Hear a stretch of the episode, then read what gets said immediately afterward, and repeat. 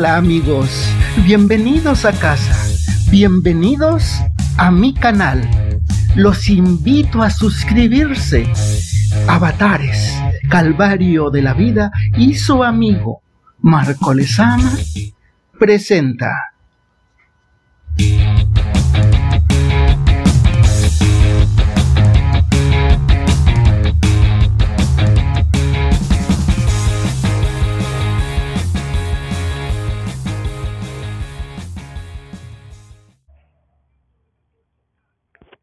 Capítulo 2 El joven pescador y su alma.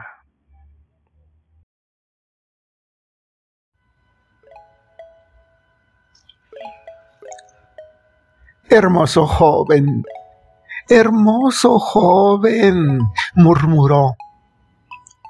Esa es una cosa terrible pero él sacudió sus rizos oscuros y se echó a reír. ¿De qué me sirve mi alma? dijo. No puedo verla. No puedo tocarla.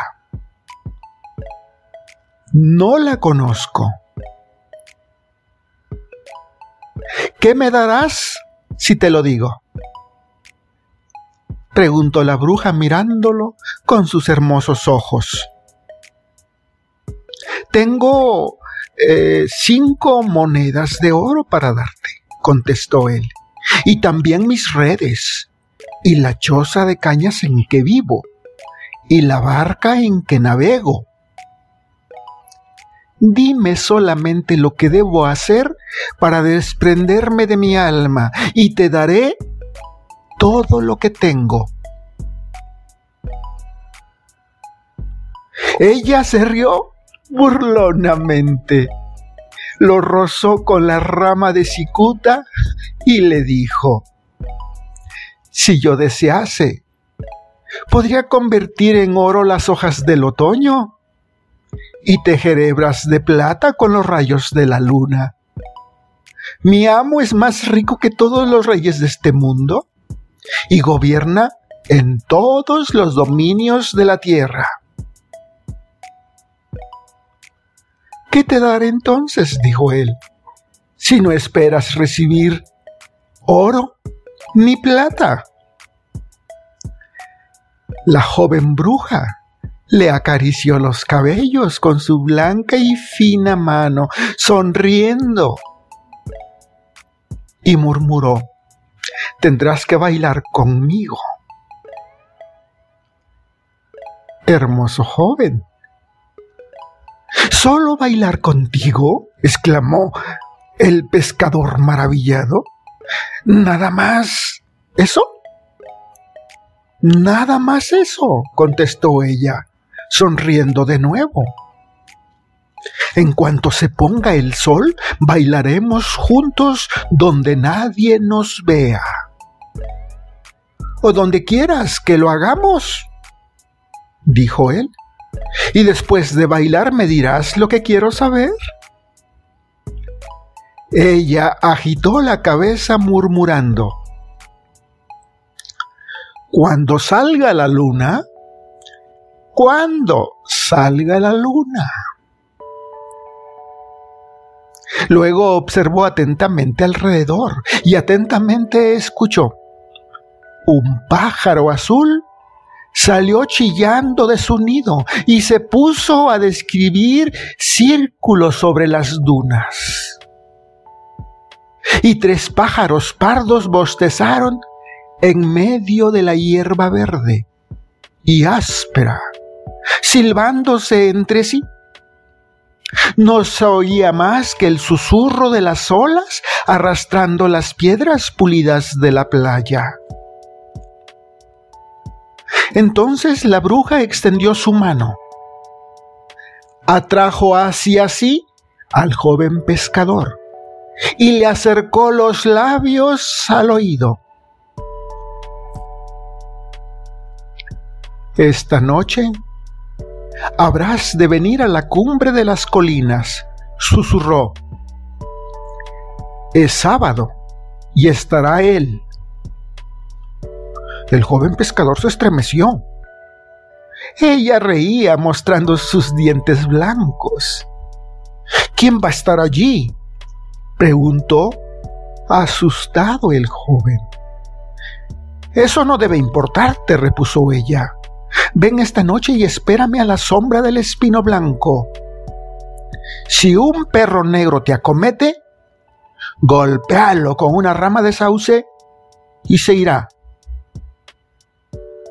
Y si te habla un búho, no le respondas.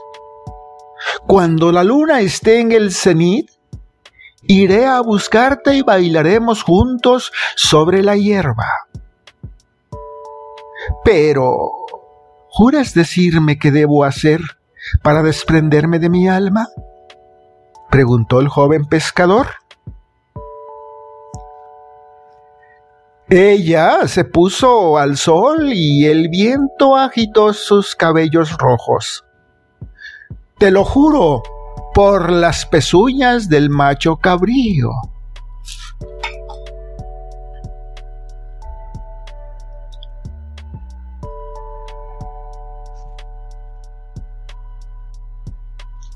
Eres la mejor de las brujas, exclamó el pescador, y bailaré contigo esta noche en la cumbre de las colinas. Hubiera preferido que me pidieras oro o plata, pero de todos modos, el precio me conviene. Es... es poca cosa. Se quitó la gorra, hizo una profunda reverencia ante la mujer y bajó corriendo de regreso al pueblo ebrio de alegría. La joven bruja lo miró hasta que el pescador se perdió de vista. Volvió entonces a su gruta, sacó un espejo de un cofre de cedro labrado y lo puso en un marco.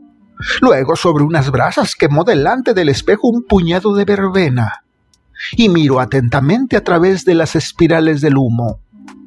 Después de unos instantes, cerró los puños iracunda. Debería haber sido mío, murmuró. Soy tan hermosa como ella. Esa noche, al salir la luna, el joven pescador trepó a la cima del monte y esperó bajo las ramas del espino blanco. Allá abajo, a sus pies, extendía el mar como una rodela de plata bruñida, y la sombra de las barcas de pesca moteaba la bahía de signos que resbalaban por la luz. Un gran búho de amarillos ojos sulfúreos lo llamó por su nombre, pero él no respondió. Y un perro negro lo persiguió, gruñéndolo.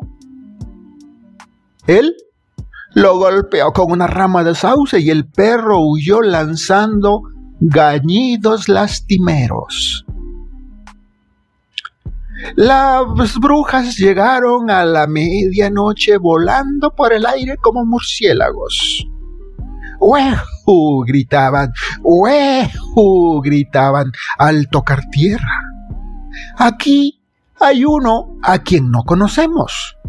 Olfateaban alrededor, charlaban entre ellas y hacían signos. La joven bruja, con su roja cabellera al viento, llegó la última de todas. Vestía un traje de tisú, de oro, bordado con ojos de pavos reales y un pequeño birrete de terciopelo verde en la cabeza. ¿Dónde? ¿Dónde está? ¿Dónde está? Chillaron las brujas cuando la vieron. Pero ella no hizo más que reír. Corrió hacia el espino blanco, tomó de la mano al pescador y llevándolo a la luz de la luna comenzaron a bailar. Pronto todos estaban bailando. Giraban juntos vertiginosamente. Dando vuelta tras vuelta, y la joven bruja saltaba tan alto que el pescador podía ver los tacos escarlata de sus zapatillas. Entonces, por encima del tumulto de los bailarines, se escuchó galopar un caballo, pero no se veía caballo alguno, y el joven pescador le temblaron las patitas de miedo.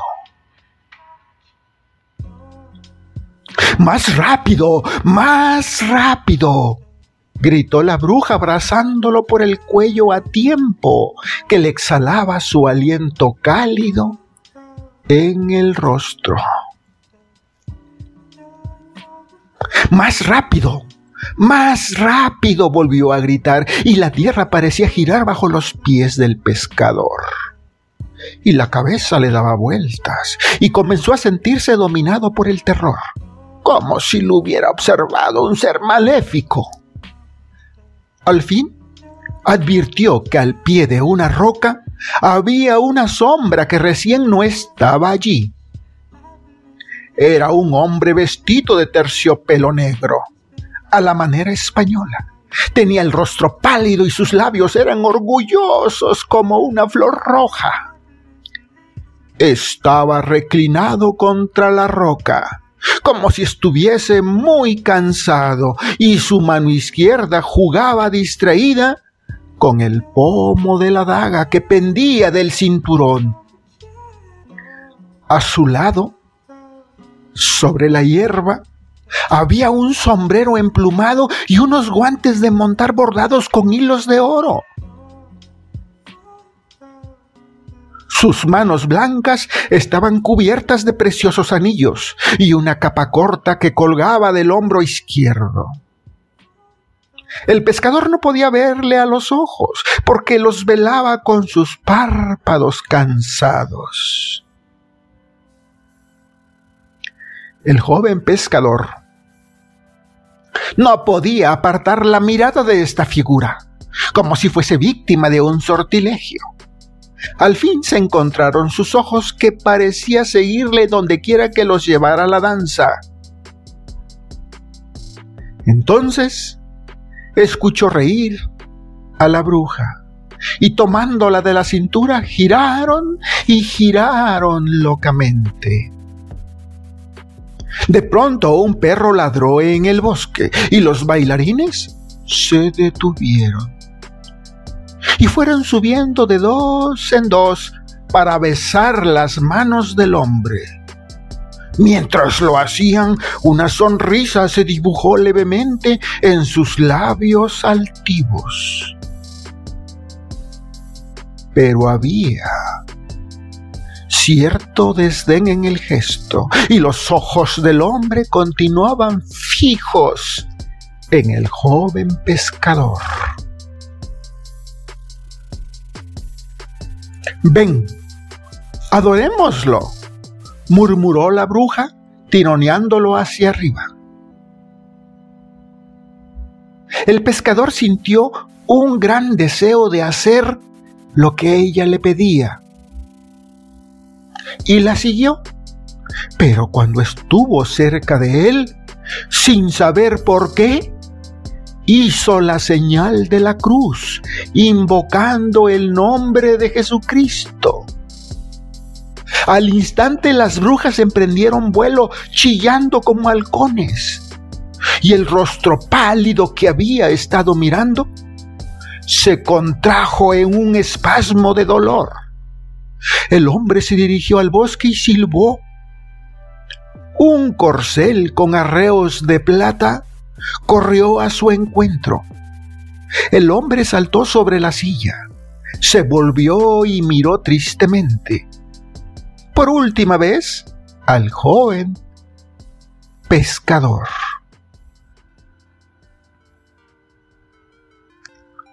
La bruja de cabellos rojos también trató de levantar el vuelo pero el pescador la sujetó fuertemente por las muñecas. Suéltame, gritó ella, suéltame. Déjame ir. porque has nombrado lo que no debería nombrarse, carajo. Y has hecho el signo que nunca, que nunca, que nunca debiste haber hecho. ¿No? replicó él. No. No te dejaré ir hasta que me hayas dicho el secreto. ¿De qué secreto hablamos? preguntó ella forcejeando como un gato montés y mordiéndose los labios. De espuma blanca. Lo sabes muy bien, dijo el joven. Los ojos de la bruja, verdes como el pasto, centellaron de lágrimas, diciendo, pídeme lo que quieras, lo que quieras, menos eso.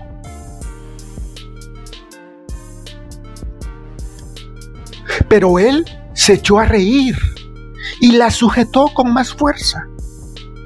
Cuando ella vio que no podía escapar, le susurró al oído, ¿No te parece que soy tan bella como las hijas del mar? ¿Tan seductora como las que viven bajo las aguas azules? Y lo miraba cariñosamente, acercando su rostro al del joven. Pero el pescador lo rechazó frunciendo el ceño mientras decía, si no cumples la promesa que me hiciste, tendré que matarte por ser bruja falsa y mentirosa. Ella palideció, tomando el color gris lívido de la flor del árbol de Judas, y estremeciéndose, le señaló. Será como quieres. Es tu alma y no la mía.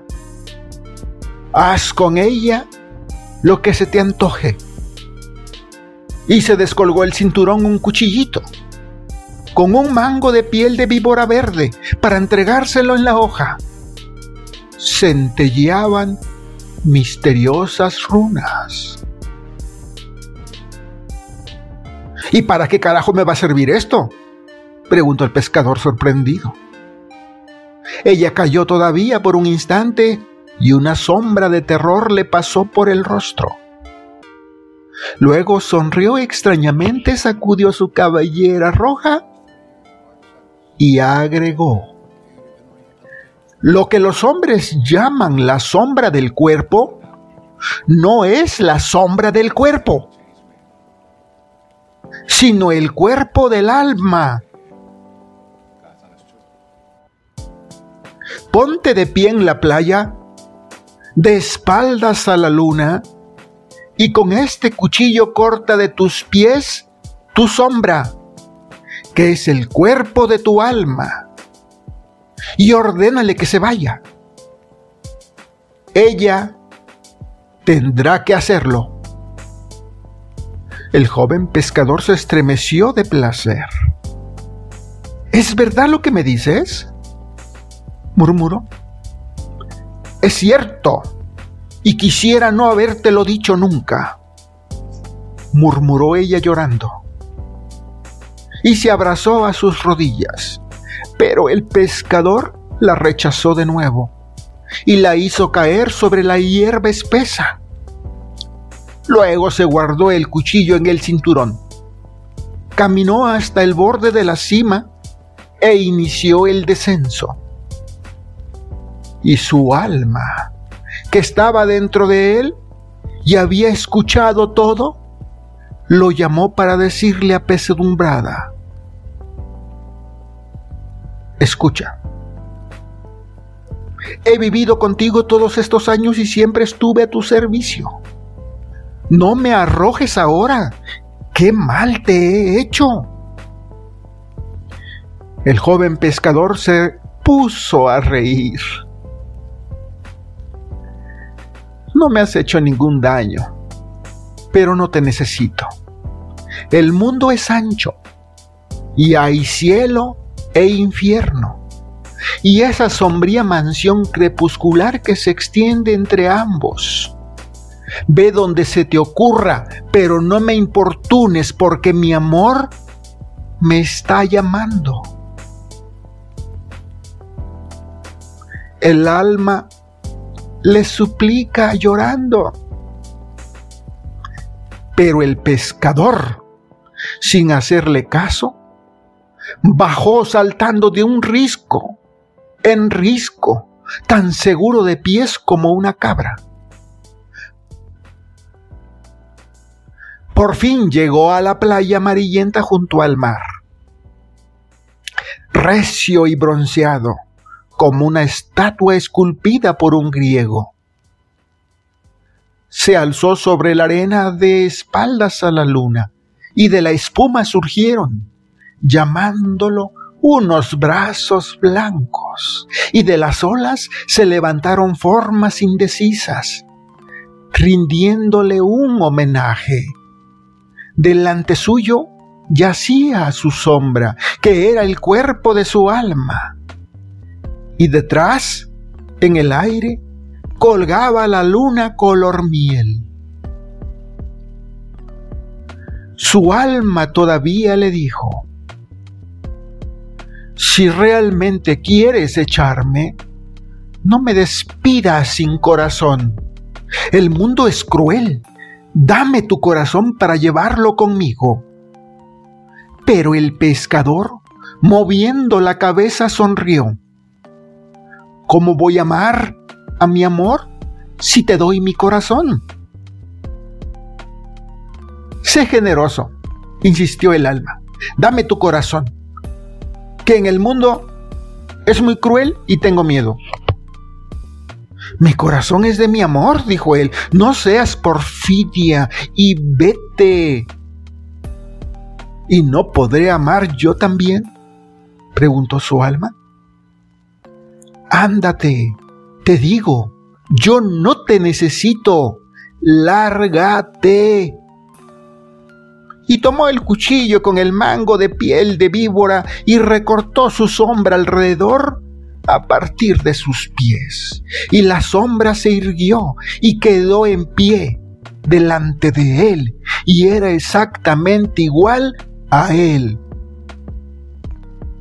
Dando un paso atrás, el pescador se guardó el cuchillo en el cinturón y se sintió dominado por un temor que entraba a las honduras de su ser. Vete, lárgate. Ahora vete ya, murmuró, que no vuelva yo a ver tu rostro.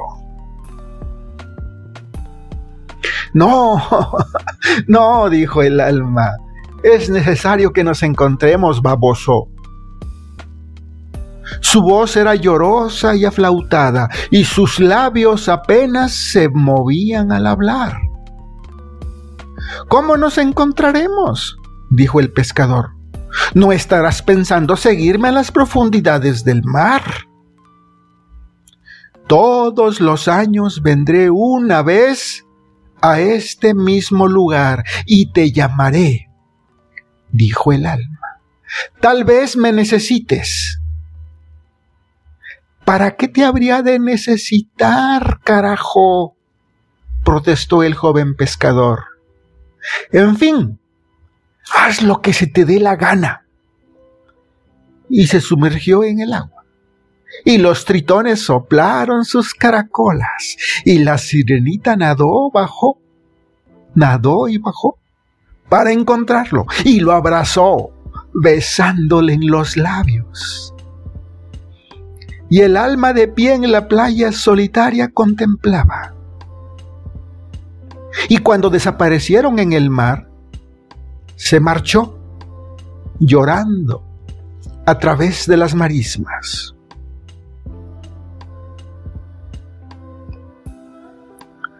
Cuando transcurrió un año, el alma vino a la orilla del mar y llamó al joven pescador. Él subió de las profundidades y la interrogó en tono fastidiado. ¿Por qué, carajo, me llamaste? Y el alma respondió, acércate más, para que pueda hablar contigo, porque he visto cosas maravillosas.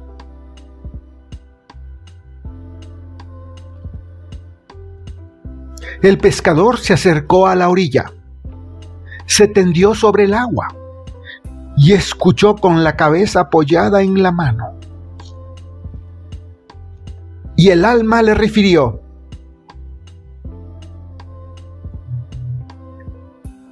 Cuando nos separamos, miré hacia el oriente y caminé hacia allá, pues del oriente viene toda la sabiduría.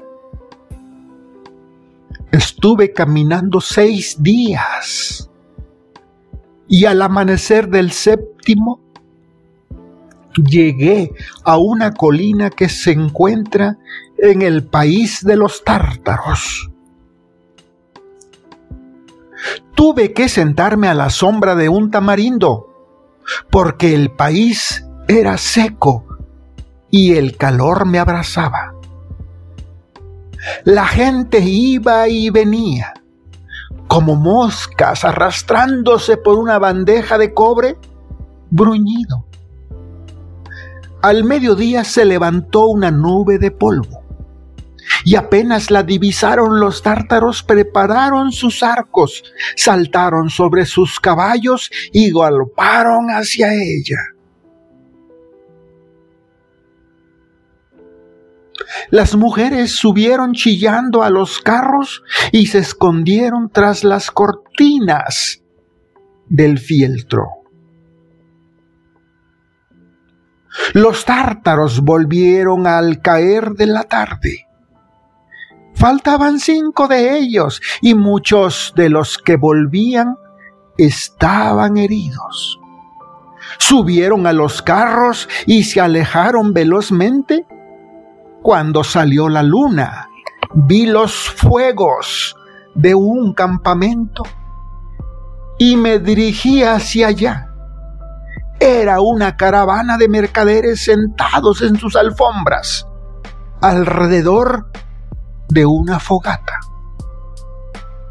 Al acercarme su jefe se levantó y desenvainando la espada, preguntó qué quería.